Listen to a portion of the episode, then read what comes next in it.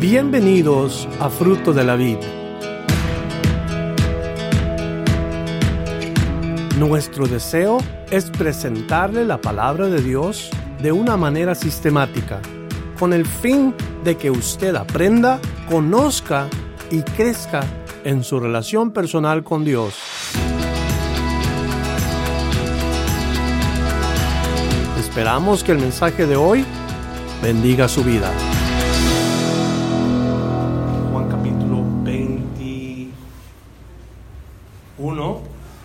Es la segunda parte que vamos a estar estudiando hoy.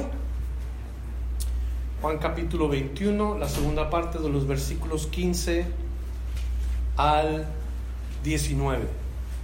No muchos versos, así que vamos a terminar temprano este día, como a las 3 de la tarde.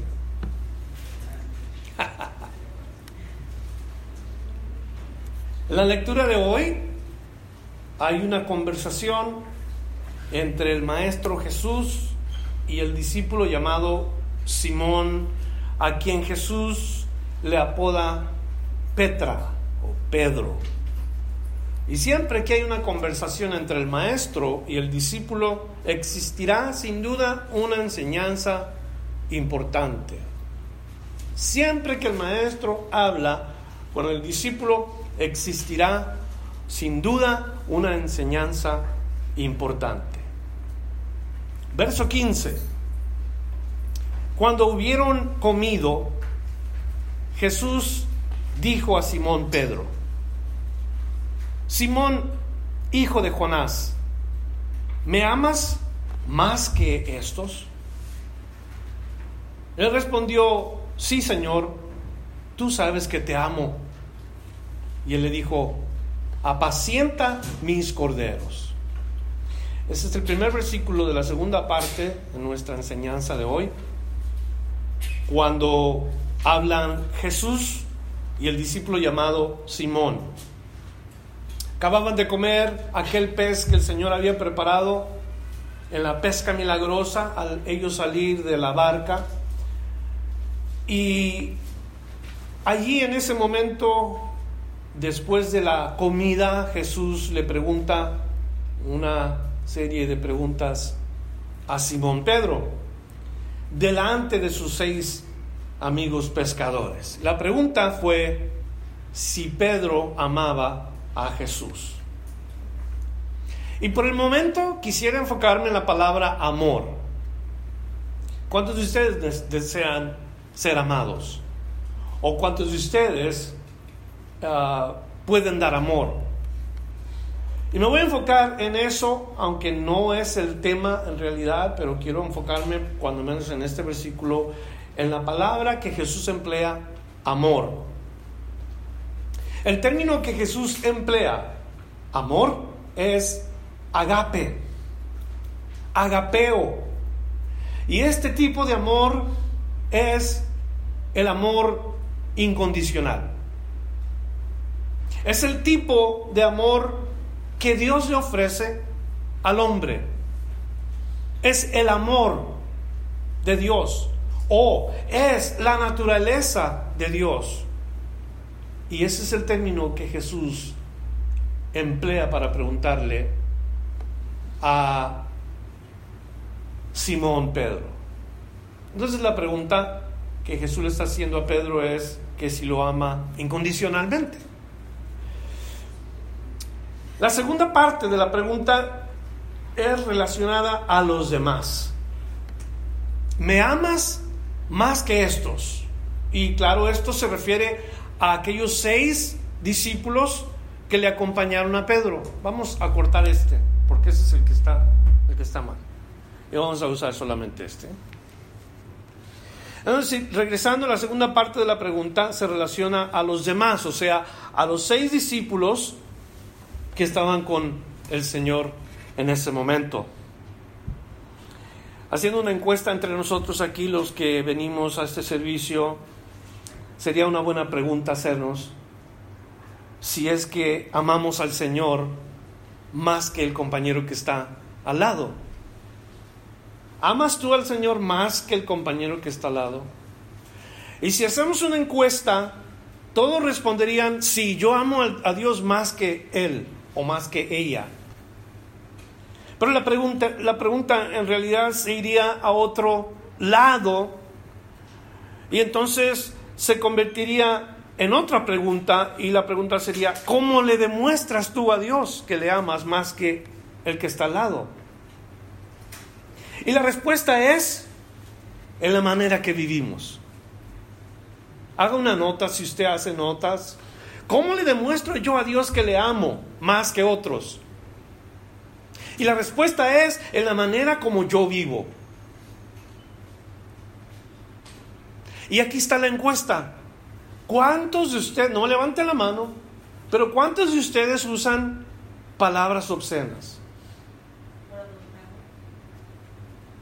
¿Cuántos de ustedes hacen algo indebido durante el día?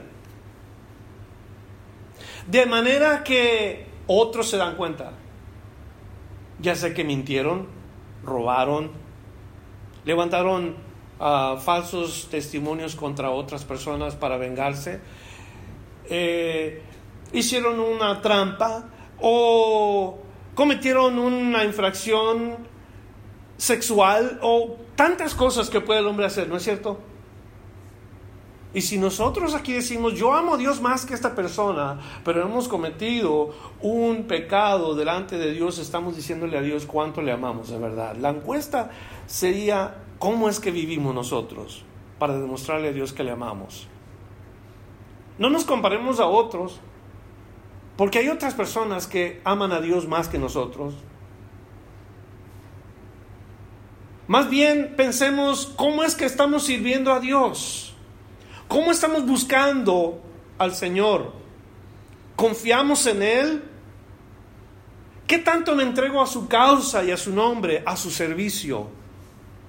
entonces se verá por los demás el amor que tú le tienes a Dios. Cuando se mira en ti que amas a Dios, cuando se puede observar el amor vivo dentro de ti, no es por palabras que le demuestras a Dios que le amas, es por hechos que le demuestras a Dios que le amas, es por lo que haces, es por lo que practicas es por quien eres. Entonces, la pregunta que si le ama más que otros, ojalá y que todos salgamos de aquí pensando eso, ¿de verdad le amo yo a Dios más que otras personas? Y si esa es la pregunta, ¿cómo lo estoy demostrando yo en mi diario vivir? Pasamos a lo siguiente. Pedro le contesta, sí Señor, tú sabes que te amo. La respuesta de Pedro nos demuestra una triste realidad. Muchas personas cuando responden al Señor que si lo aman, como Pedro, tienen otro pensamiento en la palabra amor. Y ese es el problema con Pedro. Pedro escucha a Jesús que le dice, Pedro, ¿me amas incondicionalmente? Y Pedro le responde a Jesús, Señor, tú sabes que te amo, pero la palabra amor otra vez es otra palabra diferente a la que Jesús usa. Pedro responde, Señor, tú sabes que te fileo. Y la palabra fileo es el tipo de amor que le tiene Pedro a Jesús. Amor de amigos. ¿Cómo es el amor de amigos? Un amor de aprecio. ¿Y qué problema hay cuando hay un amor de aprecio, cuando hay un, cariño sincero? ¿Qué problema hay? Pues este tipo de amor no es incondicional. El amor fileo sale con una, un resultado positivo siempre y cuando la otra persona haga lo que se le pide. Siempre y cuando reciba beneficio de esto o de aquello. Este es el amor fileo. Cuando las cosas están bien. Así amaba Pedro a Jesús. El día que vienen a apresar al Señor, ah, lo llevan delante del concilio y ¿qué es lo primero que Pedro hace? Cuando las cosas ya no salieron bien, ¿qué hace Pedro? Tres veces niega al Señor Jesús.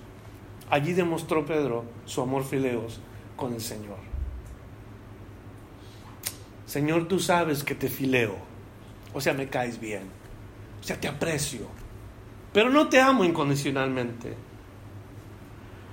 ¿Sabe qué me sorprende a mí con la respuesta? Que Jesús, aunque le responde Pedro a Jesús de esta manera, Jesús tan bueno y tan misericordioso que le da permiso a Pedro de trabajar para él. Y le dice, apacienta mis corderos. O sea, a pesar de, de la respuesta que no es lo que esperaba oír el maestro, porque él sabe que no tiene ese amor, pero esperaba oír, te amo incondicionalmente, no. Pedro responde, te fileo, o sea, te, te aprecio. Aún así Dios lo usa. Aún así el Señor le da una responsabilidad en el reino de Dios. Apacienta mis corderos. Porque él sabe que un día Pedro va a poder amar como Jesús ama. En esos momentos que le está preguntando, él no puede amar como el Señor ama pero un día vendrá cuando puede amar como Él ama. El mismo amor con el que Jesús ama se le, será dado a Pedro un día en su mismo corazón. Y aquí hay esperanza, porque a todos los que no conocemos el amor agape, si no lo tenemos, lo único que tenemos que hacer es pedirle a Dios, nuestro Padre Celestial, que nos dé ese amor para amar incondicionalmente. El amor incondicional se describe en 1 Corintios capítulo 3.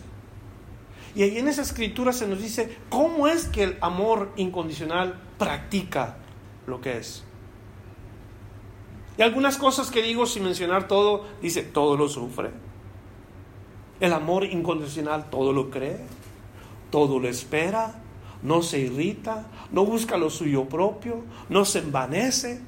E-, esa es una descripción perfecta del amor la cual los hombres no pueden producir, hasta que Dios no se los da en sus corazones. ¿Cuántos están de acuerdo? ¿Cuántos necesitan ese amor? Que es más bien la idea. Apacienta mis corderos. Apacienta mis corderos, lo primero que describe Jesús del trabajo es de alimentar a esa gente que no le pertenecen a Pedro, son los corderos del Señor. Y Pedro quiere o, necesita dar de comer al rebaño del Señor. Particularmente, cordero describe a un a tipo de ovejas en el ganado. Los corderos son aquellos que han alcanzado una madurez para reproducirse. Apacienta mis corderos. Los, los que pueden ser eh, prospectos, se dice, potenciales para el ministerio. O sea, el trabajo de Pedro iba a ser prepara a la gente Dales el alimento que necesitan para la obra del ministerio, que es algo que es una de las intenciones del pastor en la iglesia. No nada más es tener un servicio de domingo por la mañana, no es tener iglesia organizada, es preparar a los miembros de la iglesia para la obra del ministerio.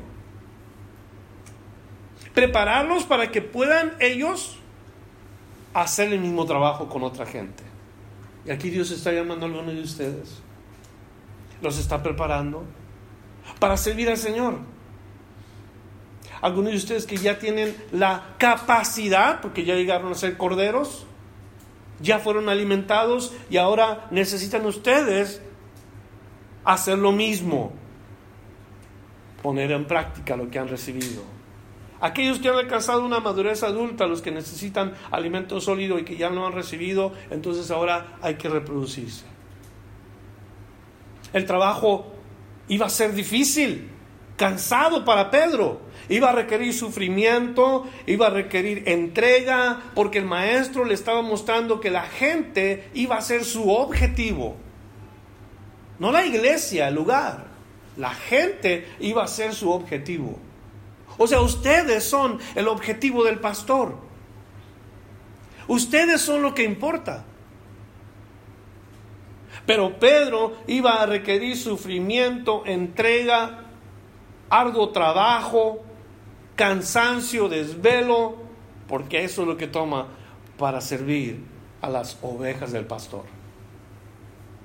Ese era el objetivo. Y esa es la enseñanza en la charla entre Jesús el Maestro y Simón Pedro. El objetivo, la gente, las personas.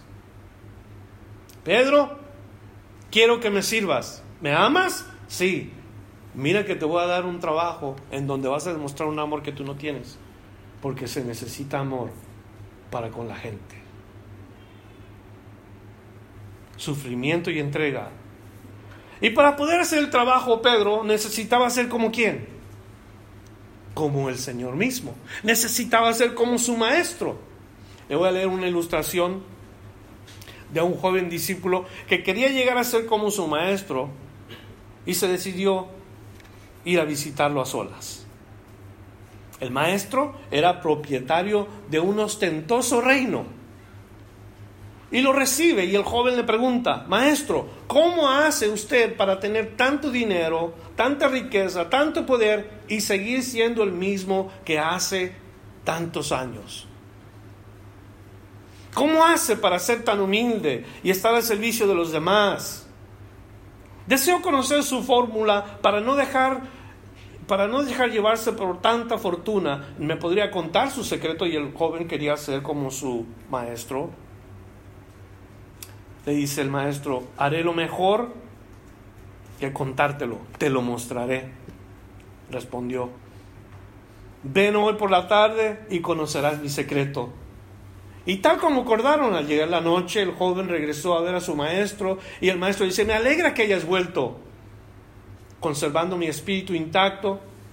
Veo que en verdad te interesa aprender Voy a enseñarte cómo he logrado tantas riquezas conservando mi espíritu. Pero hay una condición. Lo que sea, maestro, dijo el alumno. Toma esta vela, le dice el maestro, préndela y manténla encendida. Tendrás que seguirme llevando la vela todo el camino, pero si se te apaga, entonces te decapitaré. Ah, está bromeando usted, maestro, ¿de verdad me quitaría la vida por una luz de vela? Le dice el maestro, ¿quieres saber mi secreto o no? El joven contestó, está bien, lo haré. El maestro comenzó una larga caminata, pesada caminata, caminata, recorriendo su reino, y el discípulo llevó con cuidado y esfuerzo la vela encendida, tenía sus ojos que no se fuera a apagar la vela porque tenía temor de perder su vida. Todo el trayecto iba siguiendo los pasos del maestro, pero con los ojos en la vela. Ya cansado y casi la vela por apagarse, preocupado, detuvo al maestro. Maestro, maestro, lo he seguido por todo el camino, la vela está por terminarse y aún no me ha mostrado su secreto. Te equivocas, dice el maestro. ¿Qué fue lo que viste durante todo el camino? Maestro, ¿cómo que qué fue lo que vi? Lo único que pude ver, mirar es la vela. Exactamente, dijo el maestro. No quites tus ojos de la luz. No pongas los ojos en las cosas de afuera. Tú no viste mi reino, no viste mis riquezas, te llevé por todo el reino y no miraste nada de eso. Te enfocaste en lo que era necesario. Ese es mi secreto. Tienes que cuidar tu espíritu para poder ver la luz, para poder guiar a otros, para tus propios pasos no resbalen. Es necesario que esa vela permanezca encendida. Y ese fue su secreto. Hermanos, para servir al Señor no podemos perder de vista la luz de Jesús. No podemos perder la luz de Jesús. Solo así vamos a poder hacer lo que el Señor nos pide. Y eso es lo único que tenía que hacer Pedro, poner sus ojos en Él, mirar la luz de Jesús, reflejar esa luz para poder llegar, llevar a cabo el trabajo que le pidió el Señor. El amor fileo lo iba a convertir Dios en el amor agapeo, o sea, el amor que, que es con condiciones, Dios lo iba a transformar en un amor incondicional hacia los demás. Verso 16, volvió a decirle la segunda vez, Simón hijo, Simón, hijo de Jonás, ¿me amas? Pedro le respondió, sí Señor, tú sabes que te amo. Le dijo, pastorea mis ovejas. La primera parte que nosotros vimos en secuencia es que Jesús vuelve a preguntar con las mismas palabras. es como un martillo que está clavando aquel clavo. Vuelve a golpear exactamente lo mismo. Pedro, me amas. Mismas palabras, mismas respuestas. Misma comisión. Pero ahora Jesús dice, pastorea mis ovejas. Y la primera comisión fue, apacienta mis corderos, o sea, ah, da el alimento ah, sólido, da alimento a los corderos, aquellos que pueden ya llevar a cabo el reproducirse. Pero esta segunda tarea, la idea de pastorear, pastorear mis ovejas, es más amplia y más completa. En el Salmo 23, por ejemplo, encontramos todas las cosas que una oveja necesita. El Salmo 23, allí encontramos alimento, allí encontramos protección, encontramos frescura, dirección, conforte, disciplina y sobre todo la compañía y presencia del mismo pastor en todo tiempo. El Salmo 23 nos habla cómo Dios pastorea a sus ovejas con alimento, con protección, con frescura, con dirección, con conforte, con disciplina. Todo es parte del paquete cuando el Señor nos pastorea.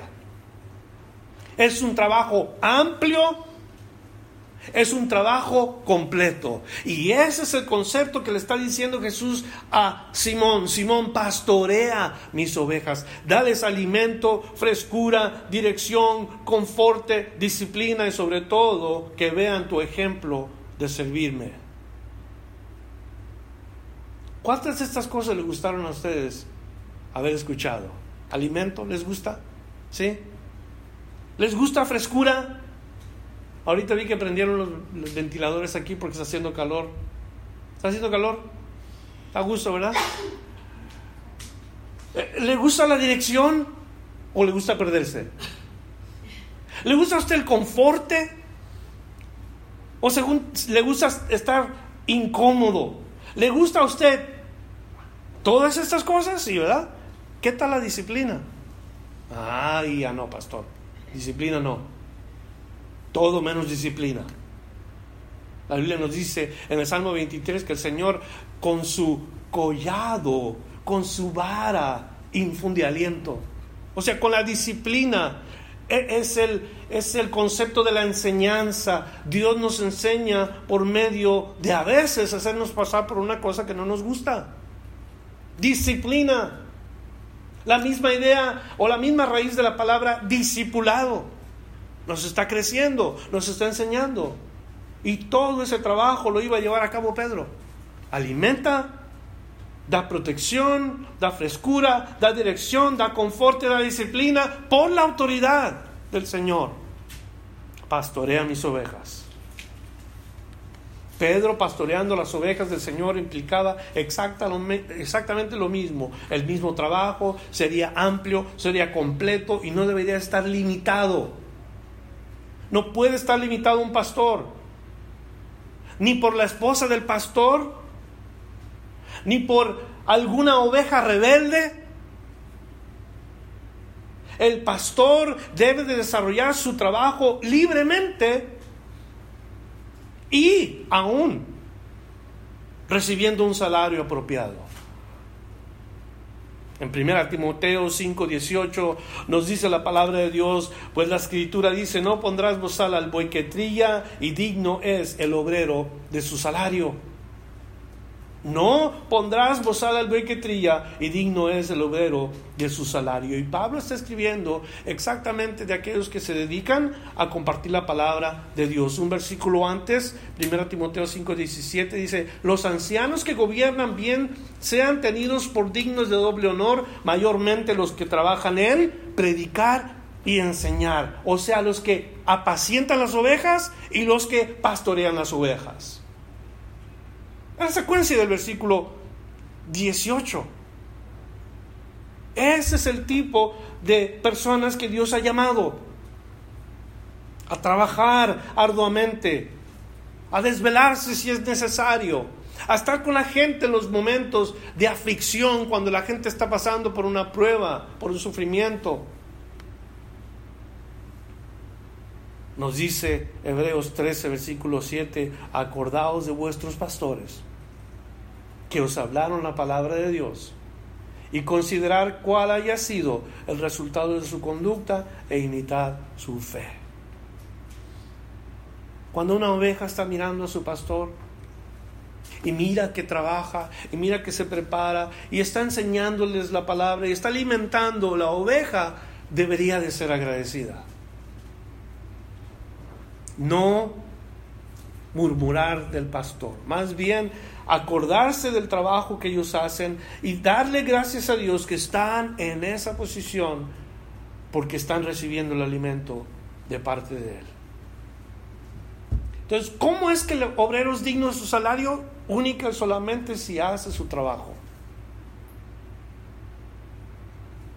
Y ese es, el, eso es lo que le está diciendo Jesús a Simón. Simón, pastorea mis ovejas. Este es el amplio y extenso trabajo que va a requerir la gente. Para el versículo 17 nos dice que le pregunta la tercera vez, Simón, hijo de Jonás, ¿me amas? Pedro se entristeció de que le dijese la tercera vez, ¿me amas? Y le respondió, Señor, tú lo sabes todo. A ver, dígalo usted conmigo, tú lo sabes todo. Jesús sabe todas las cosas. Tú sabes que te amo. Y Jesús le dijo, apacienta mis ovejas. ¿Por qué le pregunta nuevamente lo mismo?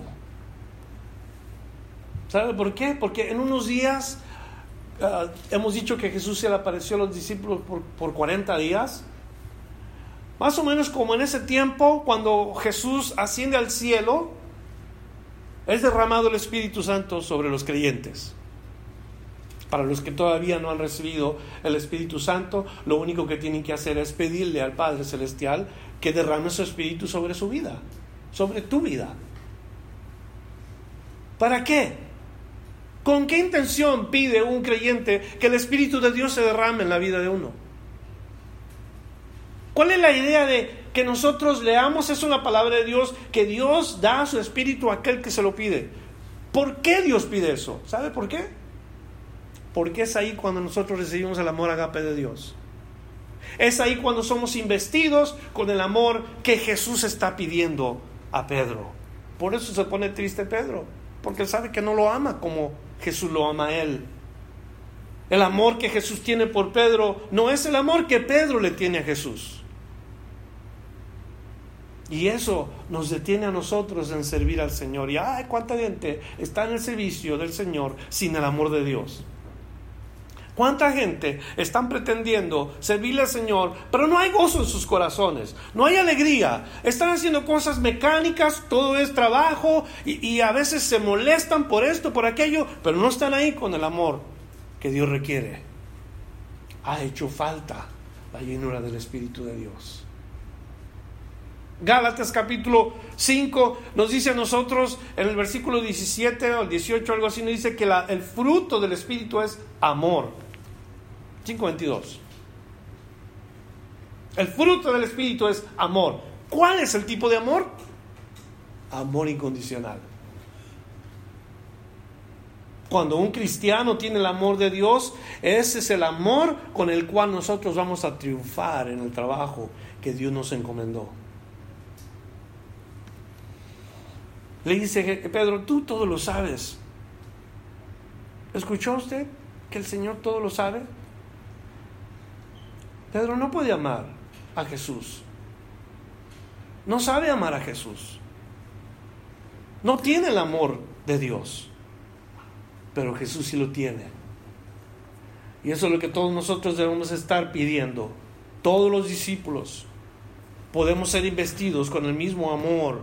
Todos podemos ser llenos con el mismo amor que recibió Pedro y Juan y los otros discípulos del Señor en la primera época de los cristianos. Todos podemos recibir el amor de Dios hoy de igual manera. Cuando el Espíritu de Dios está en nosotros, nos siguen las señales. ¿Cómo le vamos a demostrar al Señor que le amamos? Ya dijimos, con lo que estamos viviendo, con nuestra vida. Y las señales se, verán fácilmente. Las personas que nos vean van a ver el amor agape de Dios. Por eso el Señor decía, cuando los vean, que me aman y que demuestren ese amor, entonces van a conocer que son mis discípulos. Cuando ustedes se amen entre, ustedes mismos con el amor con que yo les amo, entonces van a ver la gente que son ustedes mis discípulos. Por sus frutos los conoceréis. Todo eso habla del estilo de vida de un cristiano, de la manera como vive un creyente. Y eso es exactamente lo que el Señor espera continuar viendo en su iglesia. El amor agape, el amor condicional. Vamos a ver los últimos dos versículos, versos 18 y 19. De cierto, de cierto te digo que cuando eras más joven te ceñías e ibas a donde querías, mas cuando ya seas viejo, extenderás tus manos y te ceñirá otro y te llevarán a donde no quieras.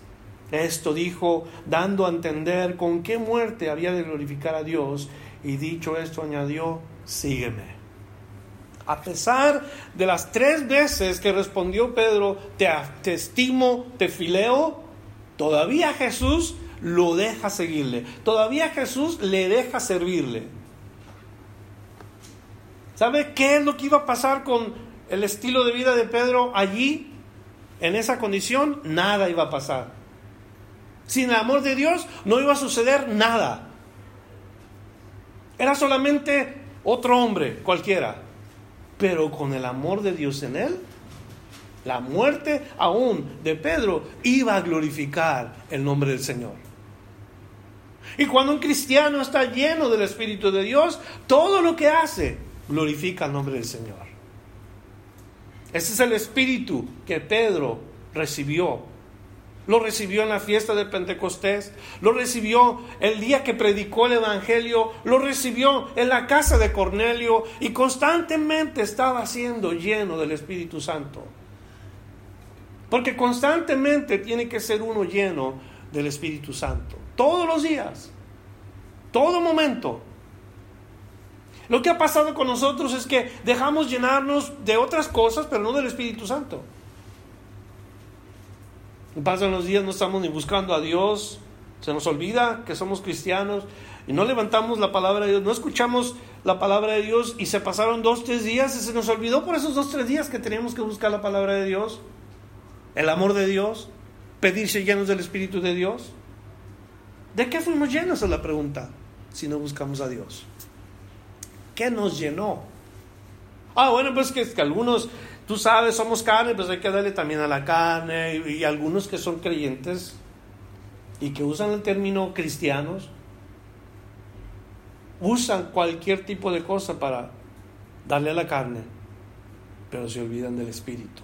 Eso es lo que pide la Biblia a los cristianos. Los que quieran andar en la carne, denle en la carne, no hay problema. O nos dice la palabra, no satisfagáis los deseos de la carne. Andad en el Espíritu. E-, eso es lo que Dios quiere, que no, que busquemos la vida del Espíritu. Porque la vida de la carne es muerte. Y, yo creo que eso es lo que nos, nos debe a nosotros de importar, enfocarnos. Ese tipo de amor que Pedro recibió lo necesitamos todos nosotros hasta el último día que estemos en este mundo. O hasta el día que partamos porque el Señor nos lleve. Si es que andamos nosotros compartiendo nuestra fe y a alguien se le ocurre quitando la vida, eh, que esa muerte glorifique al Señor. Porque en el caso de Pedro así fue. Jesús le revela, le dice, cuando tú eras joven, haces lo que tú querías. Ibas, venías, nadie te decía lo que tenías que hacer. Pero ahora que vas a ser viejo y creyendo en mí, eso es lo que le está diciendo el Señor, porque quieres seguirme a mí, esto es lo que va a suceder. Y le revela que va a morir por causa del Señor. Pero su muerte había de glorificar a Dios todavía le está diciendo el Señor, con todas estas eh, incapacidades que tú tienes de hacer las cosas como yo deseo porque no tienes el amor de Dios, todavía aún así el Señor le dice, sígueme. Oiga, los tiempos han cambiado bastante. Y los cristianos también han cambiado. Pedro dejó todo para seguir al maestro. Pedro dejó su oficio y se dedicó, en lugar de pescar para la industria, a pescar para la economía de Dios. Y de ser un pescador de peces se hizo un pescador de hombres. Sabía que iba a morir porque el Señor le reveló que iba a morir, pero su muerte iba a ser algo que Dios iba a usar para traer a otros a los pies del Señor. En eso glorificaría Pedro al Señor hasta en su muerte. Pero los tiempos han cambiado. Hoy en día los cristianos ya no viven para glorificar a Dios, viven para sí mismos. Buscan entretenimiento lo más que se pueda para que se pase el tiempo. Y, la verdad, pensemos en las iglesias, cómo están llenas de gente. Las iglesias enormes que tienen los cientos y cientos de personas, los que tienen miles y miles de personas. ¿Se han puesto ustedes a pensar qué tipo de cristianos son los que van a estos lugares? Son cristianos consagrados de verdad, 100% entregados a la obra del ministerio, amando a Dios incondicionalmente. Todos ellos. ¿Qué cree que es la respuesta a usted? ¿Qué cree que es la respuesta de toda esta gente que va a las iglesias? Los tiempos han cambiado. Porque ahora hasta las iglesias se busca entretener a la gente. Nosotros aún tenemos una iglesia organizada. Esto no es como la iglesia primitiva se reunía. Acomode las sillas porque ya va a empezar el servicio, ya casi es la hora, ya está el sonido, ya está esto, ya está aquello, ya están los maestros con los niños. No. Esto es iglesia organizada. Y porque tenemos iglesia organizada, han cambiado nuestros puntos de vista en relación a lo espiritual. Y como la gente está buscando más servicio a sí mismo, se desenfocan de lo más importante. ¿Qué dijo Jesús? ¿Qué quiere Jesús? No qué quiero yo. ¿Qué es lo que el Señor está pidiendo? ¿Qué me está mostrando? Cuando el maestro y yo charlamos, siempre va a haber un punto importante que me quiere enseñar. Y en este día, lo que me quiere enseñar, y ojalá que tú lo veas igual, es que lo que más importa en esta congregación es la gente. Claro, Jesús es el centro, Jesús es lo máximo a quien debemos de adorar y honrar y venerar. El Señor, pero el Señor dice, no nomás me digas que me amas, ama a los demás. Sirve a los demás. Tres veces el Señor se enfoca en estas palabras, pastorea mis ovejas apacienta mis corderos, apacienta mis ovejas. No es algo difícil de entender. ¿Y qué tenemos hoy? Porque los tiempos han cambiado, el pastor está ahí. ¿Y qué está pasando? Toda la gente piensa que el pastor es quien lleva la iglesia. Y, y los líderes de la iglesia son respetados, porque son los líderes de la iglesia. Y la verdad, hacemos la función de la iglesia, pero estamos nosotros más preocupados en hacer nuestro trabajo como pastores y como líderes que en pensar quién viene con tristezas en su corazón, quién llegó a este lugar con una amargura, quién está aquí para que oremos por esa gente que tiene un tiempo difícil en su vida. ¿Me comprende lo que estoy diciendo? No estamos aquí para servirnos a nosotros. Jesús nunca llamó a Pedro para decirle, mira, mira que te, estoy dando un trabajo en donde te va a ir bien. Yo cuando mi suegro, que ya murió, supo que era cristiano y más cuando supo que era alguien predicando la palabra enseñando la palabra, me dijo a mí un día, oye, te has metido en un buen negocio pensando que la iglesia iba a ser algo que me iba a enriquecer.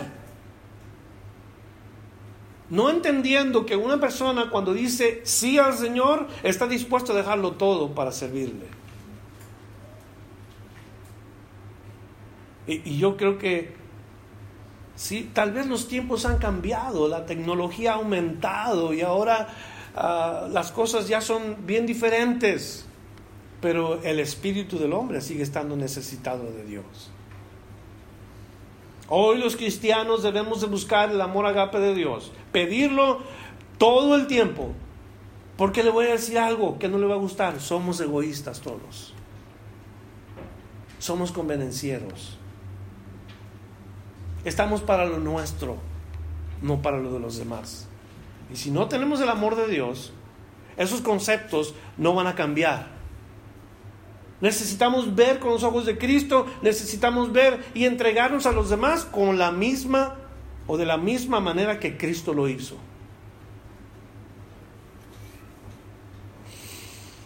Lo que más importa en este lugar es usted.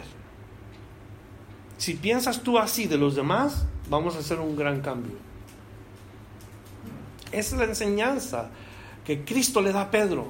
Los demás son más importantes que tú. Apacienta mis ovejas, apacienta mis corderos, pastorea mis ovejas. Los del Señor, las personas que le pertenecen a Cristo.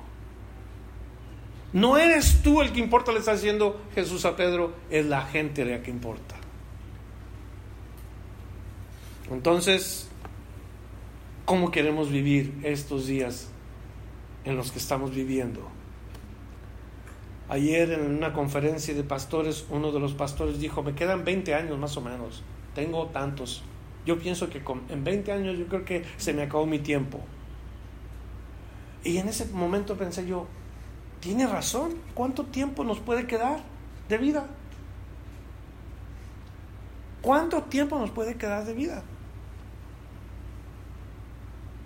59 años, en 20 años tendré 79 años. ¿Usted cree que yo voy a funcionar igual en 20 años, igual como estoy funcionando hoy? Todos me miran así como, no, yo, yo creo que no. En 20 años, ¿cómo te vas a ver? ¿Qué va a pasar con tu cuerpo? Con tu salud. Algunas cosas que no tenemos control nosotros. Se está pasando el tiempo. Y eso es lo que es la pregunta, ¿cómo vamos a vivir nosotros sirviendo al Señor? ¿De qué manera vamos a vivir para Dios? En Gálatas capítulo 2, el versículo 19, Pablo escribió, porque yo, o sea, el yo carnal, la carne de Pablo, porque yo por la ley soy muerto para la ley. O sea, en otras palabras, si yo quiero agradar a Dios por la ley, no la voy a hacer. Porque yo por la ley soy muerto para la ley. Pero si la ley ya no me gobierna, entonces hay un resultado. Cuando yo ya no confío en la ley, cuando confío en alguien más, que es más poderoso que la ley, cuando dicen gloria a Dios. Es más poderoso que los reglamentos y los estatutos. Hay alguien más poderoso que esas cosas, se llama Jesús. Para los que creen esto, dice a fin de vivir para Dios. Cuando la ley ya no me gobierna, entonces yo puedo vivir para Dios. Importante versículo. Pedro entendió esto. Pedro fue el que recibe la lección en ese día, en Juan capítulo 21, y cuando pasa el tiempo, él escribe cosas que había entendido lo que Jesús le quiso decir. Y para eso volteamos nuestra Biblia en Primera de Pedro capítulo 2, versos 11 y 12, y con esto vamos a terminar. Pedro escribe, Primera de Pedro capítulo 2, versos 11 y 12. Amados, Dice, yo os ruego como extranjeros y peregrinos. ¿Quién es un extranjero y peregrino? ¿Qué hace un extranjero y peregrino? ¿Qué hacen? Van de pasada. Solamente vienen por un rato y se van. Así somos nosotros, ¿verdad? Estamos aquí por... ¿Cuántos años piensas vivir, hijo? Ya. ¿Cómo cuántos quieres? ¿Unos 80? ¿80 está bien? Good. 80 años, él quiere 80. ¿Cuántos años quieres vivir, hermano? Lo que Dios quiera. ¿Otros 40? La, la idea es esta. somos extranjeros y peregrinos. Quiere decir, ok, Dios nos va a dar 80 años. ¿Qué pasa después? Nos vamos a ir. Se va a acabar. Pedro entendió que esto es algo que a todos nos toca. Somos peregrinos y somos extranjeros. Quiere decir, no somos de este lugar y nada más estamos de pasado. Dice, mientras que estamos como peregrinos y extranjeros, ¿qué dice Pedro? Que os abstengáis de los deseos que de los deseos qué? Carnales. ¿Por qué? Porque estos batallan contra el alma. Pedro otra vez, vuelvo a repetirlo, amados, os ruego como extranjeros y peregrinos que os abstengáis de los deseos carnales que batallan contra el alma. Lucha constante, un pleito entre la carne y el alma, la carne y el espíritu, todos los días, todos los días. Eso es nuestra batalla, todos los días. Pero ¿qué dice el verso 12? Manteniendo buena vuestra manera de vivir entre los gentiles, o sea, entre el mundo incrédulo. Manteniendo vuestra buena vuestra manera de vivir entre los gentiles. ¿Para qué? ¿Para qué queremos vivir bien? Para Dios, no para nosotros. Vivir bien para la gloria de Dios. ¿Para qué? Para que los que murmuran de vosotros como de malhechores, glorifiquen a Dios en el día de la visitación al considerar vuestras buenas obras. Eso es todo lo que Pedro recibe de instrucción el día que el Señor le da la comisión. Apacienta mis corderos, dales de comer, que reciban alimento para que ellos también puedan producir. Pastorea mis ovejas, quiere decir, dales alimento, conforte, frescura, disciplina y cuantas otras cosas habíamos comentado. Y al final, el ejemplo que tú les vas a dar. Apacienta mis ovejas. ¿Y saben qué? Cuando Pedro entendió el día de Pentecostés que la llenura del Espíritu Santo que vino a su vida, cuando Pedro recibió el don del Espíritu Santo, muchas cosas que él oyó antes de Cristo le vinieron a su corazón, de la mente a su corazón, diciendo con toda seguridad, oh, esto es lo que quería decir el maestro. Esto es lo que Cristo me pidió aquel día. Dios nos ayude a que oigamos al Señor lo que nos está diciendo a todos nosotros. Considerar nuestra manera de vivir en este tiempo para que los los resultados de nuestra vida glorifiquen al Señor. En esta mañana nos vamos a preparar para la cena del Señor. Vamos a servir los elementos. Cada uno de ustedes medite en su corazón cuál ha sido su comportamiento hasta el día de hoy. Delante del Señor, si hay algo que confesar delante del Señor, es importante que lo confiesen delante del Señor. Pueden servir los elementos. Cuando reciba los elementos en tu mano, por favor, allí en ese lugar, sosténlos, medita, ora y pídele al Señor si esto es algo que tú puedes hacer con toda libertad. Ya tenemos. Gracias.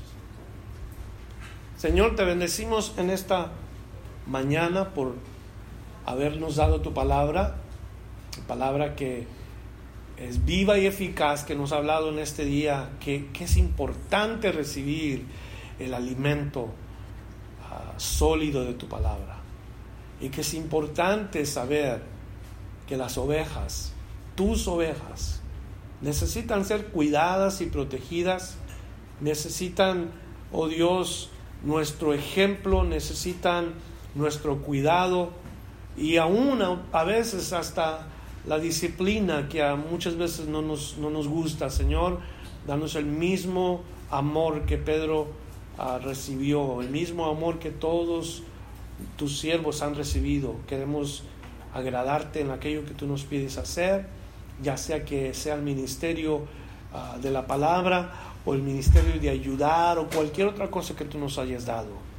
Glorifícate, Señor, para que nuestra vida de verdad hable de quiénes somos y glorifiquen al Padre que está en los cielos. Te damos gracias en el nombre de Jesús. Si ya tienen los elementos, ponte de pie, por favor.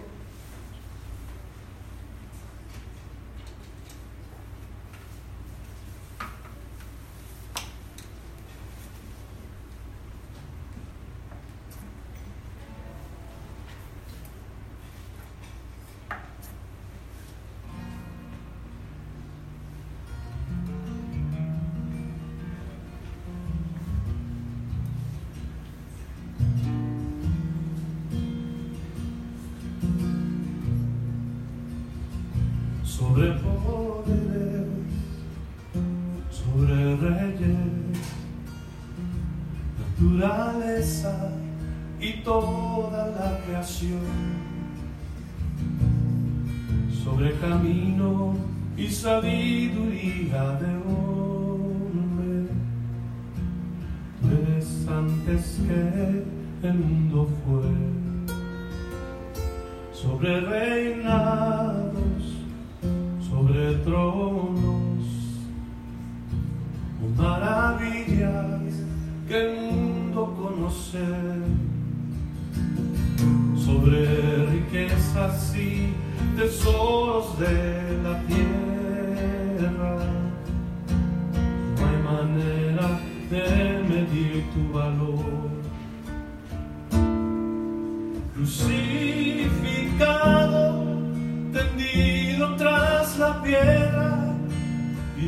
Para morir, rechazado y solo como rosa, hollada en el suelo,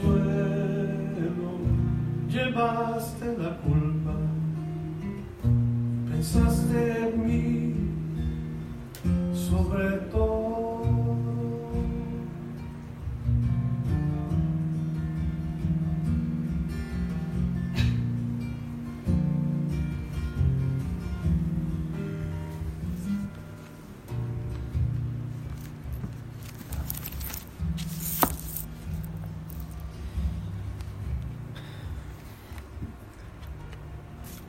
mañana venimos a la mesa del Señor con los elementos en mano que representan el cuerpo y la sangre de Cristo.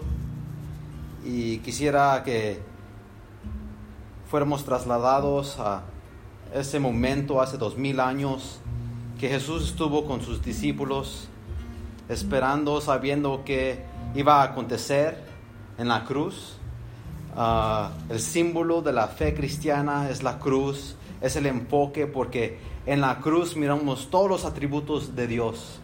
Su amor, su gracia, su misericordia, su ira, su justicia, todo tomó lugar allí. Y nosotros estamos necesitados de un Salvador, de alguien que muriera en nuestro lugar, un sustituto. Y eso fue Cristo Jesús, Él vino a morir en nuestro lugar. Y nosotros quebramos la ley de Dios, comenzando con Adán, y todos después de Adán somos culpables de quebrar la ley de Dios. Y era el deseo del Padre reunir a las naciones y Él prometió hacerlo a través de un Mesías, un rey, un Salvador que iba a venir para aplastar la cabeza de la serpiente. Y aquí llegó nuestro rey en los evangelios y estando ahí con sus discípulos inauguró el nuevo pacto, el pacto de su sangre. Porque yo recibí del Señor lo que también os he enseñado, que el Señor Jesús la noche que fue entregado tomó pan y habiendo dado gracias lo partió y dijo tomar, comer esto es mi cuerpo que por vosotros es partido. Hacer esto en memoria mía. Participemos del pan.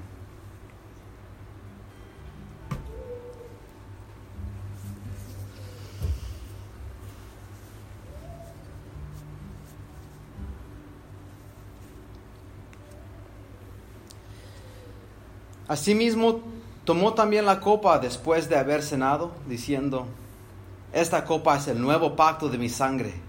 Hacer esto todas las veces que vivieras en memoria de mí.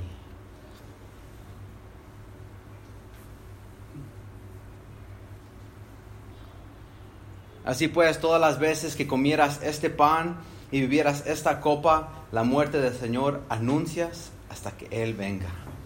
Señor, te damos gracias por haber mandado tu único Hijo.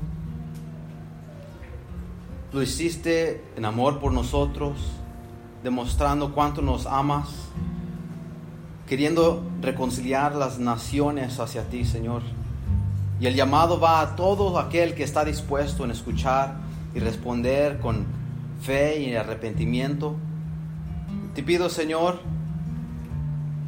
que sigamos a Cristo como los apóstoles los hicieron y que vayamos en pos con el mandado de alcanzar las naciones, Señor, con el Evangelio. Te damos gracias por tu inmenso sacrificio en la cruz. Gracias por haber muerto por, en nuestro lugar, Señor. Y estamos ahora sentados a la diestra con el Padre y entraremos al reino. Y esperamos, Señor, tu gloriosa venida. Damos gracias esta mañana en nombre de Jesús.